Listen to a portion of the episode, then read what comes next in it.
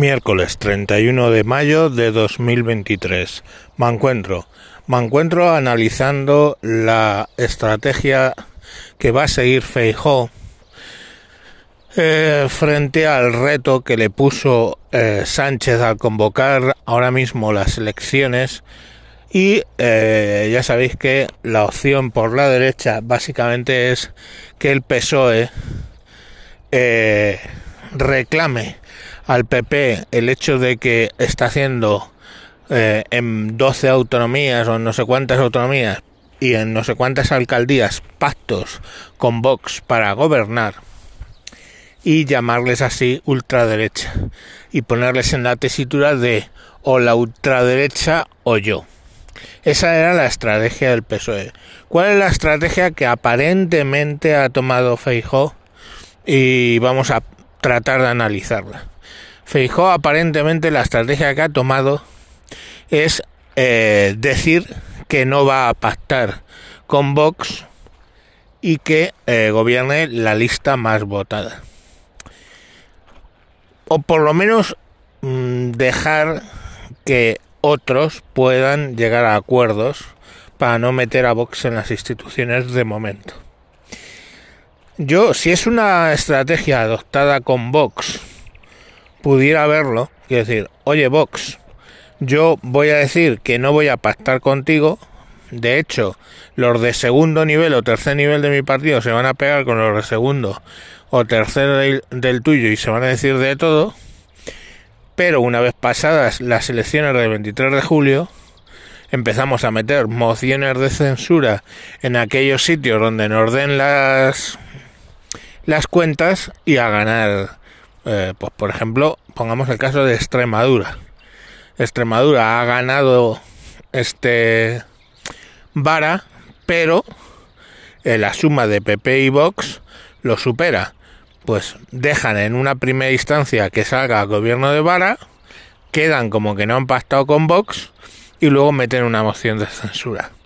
Si esa fuese la estrategia, no me parecería mal si él se ha creído la estrategia y no la ha pactado con Vox y directamente está asumiendo que gane, o sea, que eh, gobierne el más votado y pues yo que sé, por ejemplo, en Cantabria admitir que el PRC, ¿no? Partido Regional Cántabro o Cántabro Regional, vamos, el de las anchoas, se admite que el de las anchoas les ponga en Cantabria, en vez de pactar con Vox, bueno, pues eso puede tener un efecto de que sí anula la estrategia de Sánchez, pero ¿qué va a pasar en las generales?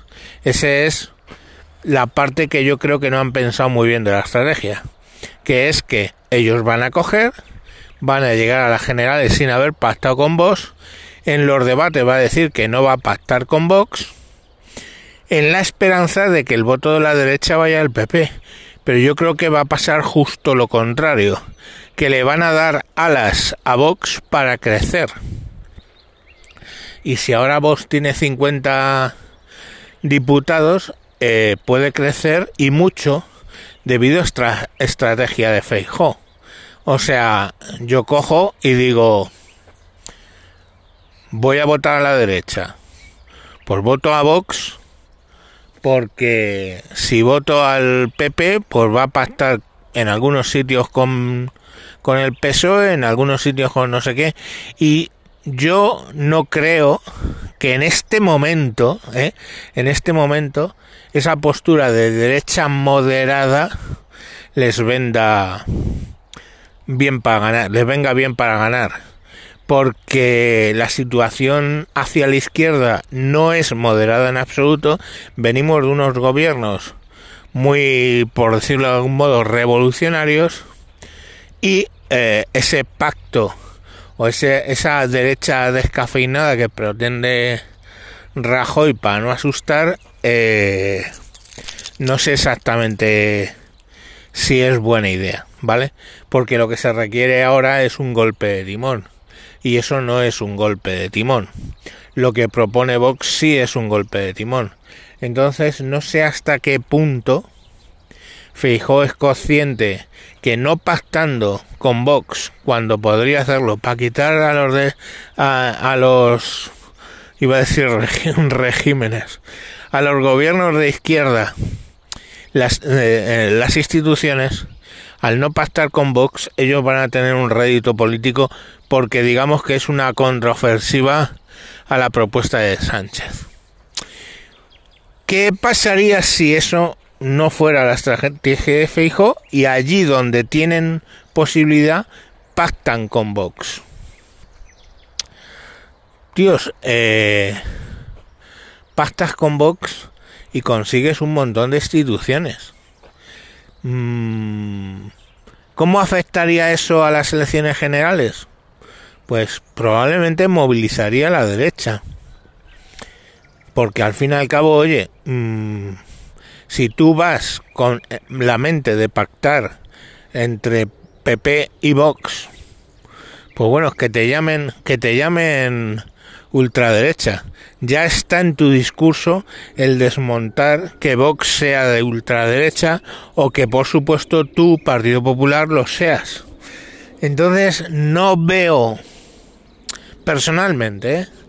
no veo que esa estrategia de, del PP de no pactar con Vox les vaya a resultar en las elecciones del 23 de julio. Ya sabéis que yo soy de la opinión que en las generales lo que se va a volver a reeditar es el gobierno Frankenstein. Y si estábamos jodidos, más jodidos vamos a estar. Pero... No sé. Yo... Esas son las estrategias de los dos partidos.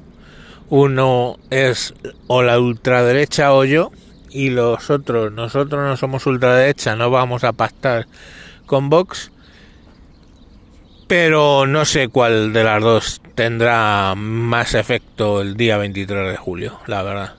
Y no sé cuál de los dos sectores estará más desmovilizado a la hora de votar en vacaciones. Y yo, o sea, sé que la abstención subirá, pero no sé por qué Sánchez piensa que la abstención le va a venir bien, que él que está más movilizada la izquierda que la derecha. Eh, no lo sé.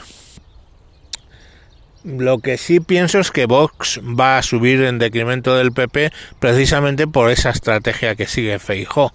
No sé qué pensáis vosotros. Bueno, os dejo por hoy. Ah, si mandáis algún mensaje, yo os lo pongo. Ya habéis visto que hay veces que saco mensajes de oyentes o del, del señor Socolotroco o del señor Pifostio. Eh, y no me acuerdo del otro. Joder, es que son, son nombres coño de, de, cojones. Bueno, pero vamos, que si mandáis un audio os lo pondría sobre qué pensáis que va a pasar en las elecciones. Pero bueno, que no no sé qué decir. Yo creo que sigo en mis trece de que va a volverse a reeditar el gobierno Frankenstein con una subida importante de Vox. Si las dos estrategias que os digo son las que van a mantener. Sumar se ha presentado como partido político, de ese modo luego tiene todavía 10 días para, para que se vayan coaligando con él varios eh, partidos. Veremos qué pasa o si la ultraizquierda, como os decía ayer, se va a presentar atomizada. De momento hay bastante incertidumbre, pero yo sí que creo que puede darse el caso de un gobierno Frankenstein, sobre todo por el crecimiento que han tenido los nacionalistas. Venga, un saludo y hasta próximos capítulos. Adiós.